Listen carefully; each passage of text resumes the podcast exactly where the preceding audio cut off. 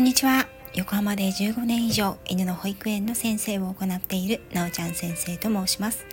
前回は私の人生を変えた男たち3番目の彼というタイトルで私のもう一人のドッグトレーナーの師匠ジョン・ロジャーソンと出会ったお話をしました。今回はそのジョン・ロジャーソンの 5days セミナーに参加した時のことをお話ししようと思います。私は自分の師匠から勧められてジョンのワンデーセミナーに参加をしました。その最後に案内のあったセミナーに参加することをその場で決定しました。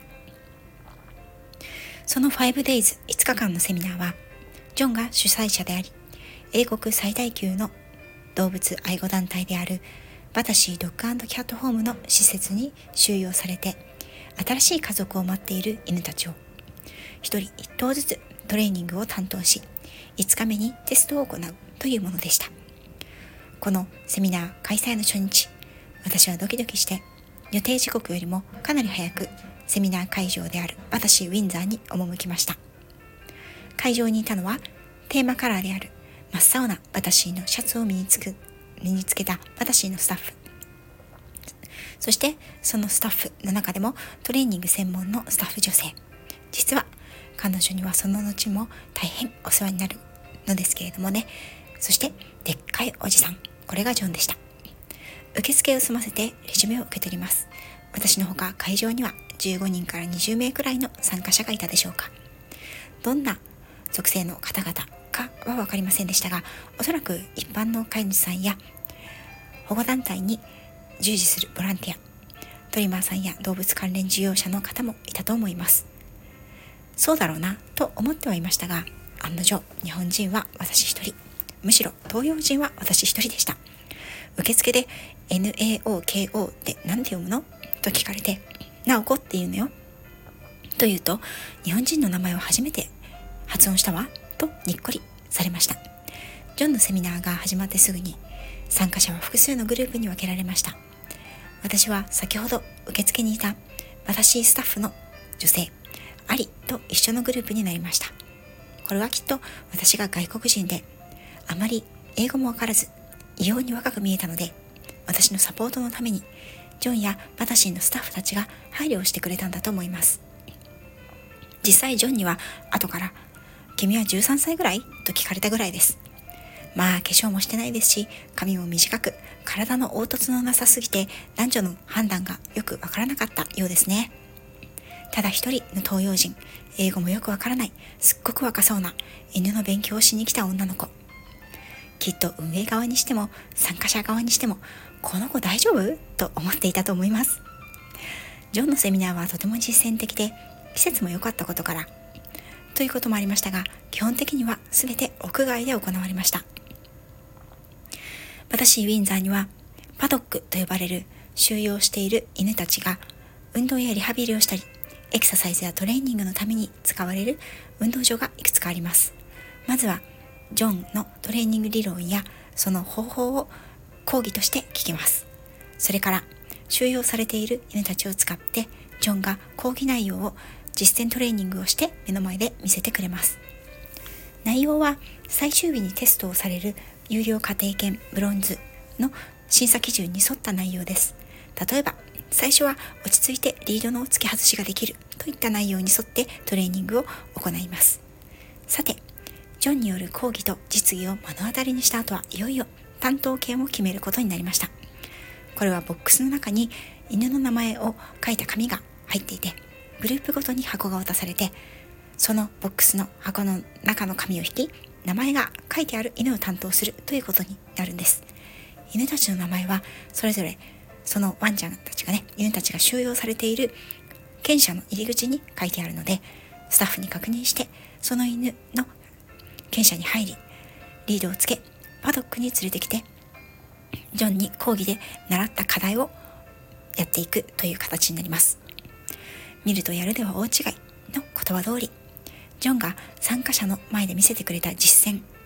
これは実際自分たちが担当犬にやってみようと思って行動すると驚くほどうまくいかない。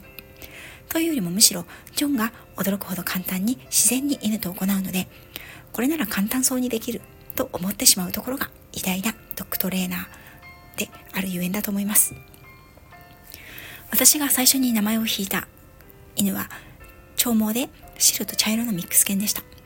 おとなしい優しい子でおやつに対してもモチベーションがありすぐにコミュニケーションが取れそうな感じでした。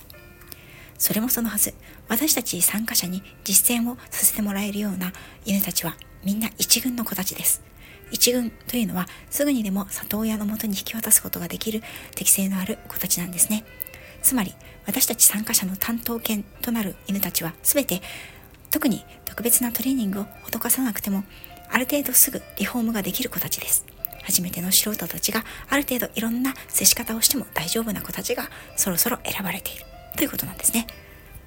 ですがその上で有料家庭犬ブロンズ基準の基本的なトレーニングをできています。というお墨付きがあればさらに引き取り手新しい家族が見つかりやすくなるわけですさてそんな安全な一軍の犬たちが揃っていたとしてもその中でも犬たちの個性はいろいろでしたこの担当犬たちがもし合わないなと思えばチェンジすることができましたただし、その分、担当犬のトレーニングやコミュニケーションを取る時間というのは少なくなっていきます。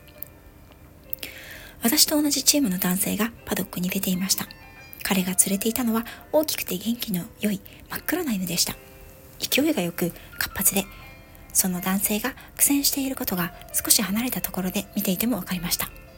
やがて彼はスタッフにチェンジを申し出ました。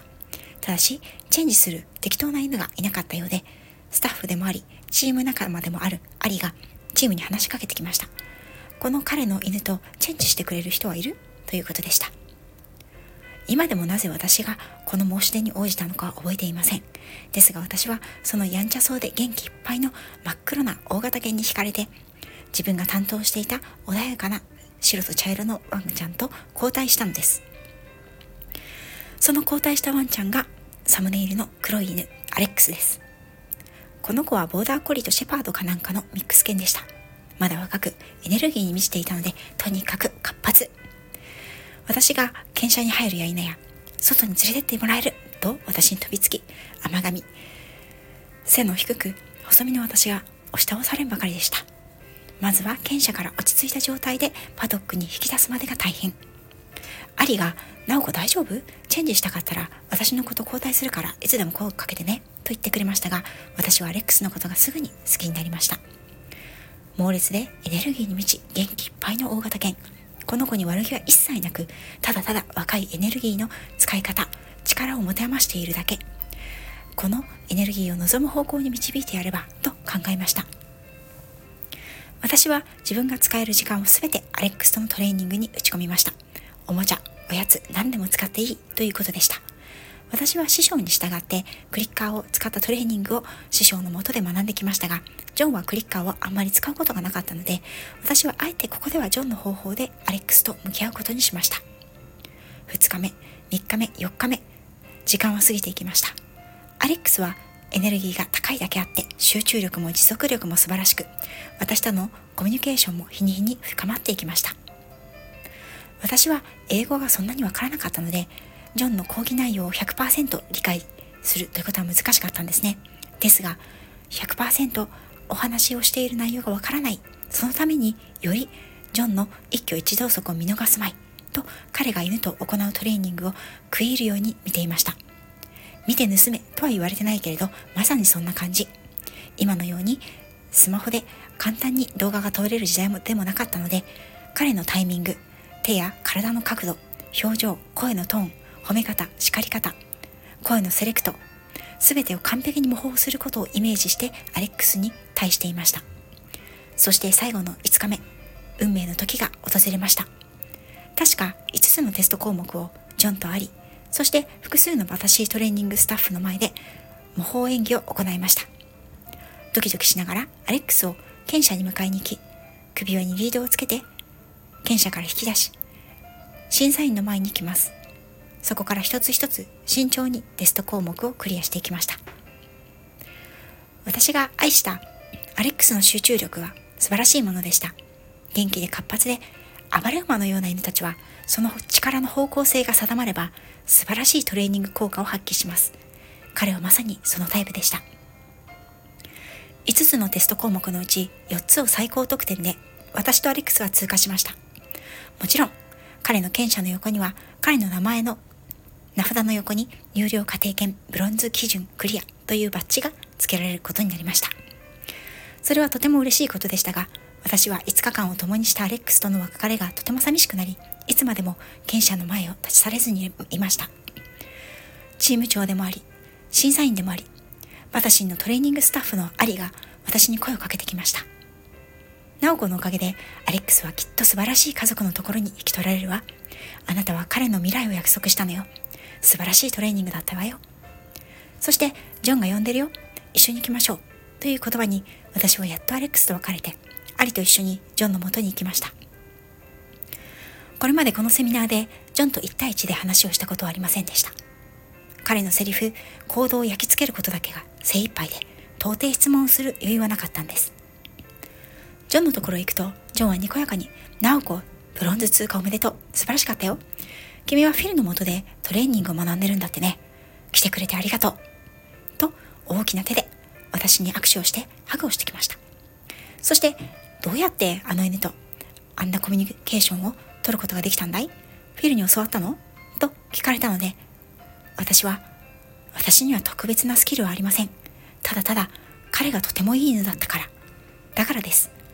彼がこの5日間でトレーニングが大好きになってくれたら、私はとても嬉しいです。そして私は、あなたのトレーニングをよく観察して、それを実行に移しただけ。といったことをたどたどしく伝えました。すると、ジョンは驚くべきことを私に言いました。なおこ、この夏僕は私ウィンザー、この場所でロングセミナーを行う。今度は犬のプロフェッショナル向けのコースだ。18日間という長さだが、君は来られる？ぜひ君に来てほしいと思うんだ。私はびっくりしました。そしてすぐに頭をよぎったのは費用のこと。それをたどたどしい英語で伝えると彼は、それは問題にならない。君は僕のゲストだ。費用はいらないよ。そして宿泊はちょうどバタシーウィンザーのスタッフが1ヶ月ホリデーで帰省するから社員寮が空いてる。そこに泊まればいいよ。アリとも相談済みだ。と言いました。横からアリが心配いらないわ。もちろんただよ。ウィンクして答えました。私は夢のような申し出にそれこそ目を白黒させながら、え、そんなこといいんですか？どうして？私に？と聞きました。彼は私にとって一生忘れられないような言葉をプレゼントしてくれました。君ははるばる日本から犬のトレーニングを学びにこのイギリスにやってきたんだろう？日本は犬のトレーニングがまだ遅れていると聞いている。ぜひここで学んだことを日本に持ち帰ってほしい。そして日本の犬と飼い主たちを幸せにしてほしい。君はそれができる人だ。僕は君とアレックスのトレーニングする姿、楽しくコミュニケーションをとる姿を見てそう思った。だから君に託す。僕のゲストとして参加して学んでほしい。できるねここまで言われてノーと言える人間がいるでしょうか私はすぐに師匠と両親に連絡をしました。どちらも破格の申し出に少し驚きながら喜んで送り出してくれました。ちなみにこのセミナー、一般参加の場合は約30万円でした。そう、ジョン・ロジャーソンは紛れもなく私の人生を変えた男性の一人。さて次回はこのプロフェッショナル向け約3週間のロングセミナーでの思い出をお話ししようと思います。今回も最後まで聞いていただきありがとうございました。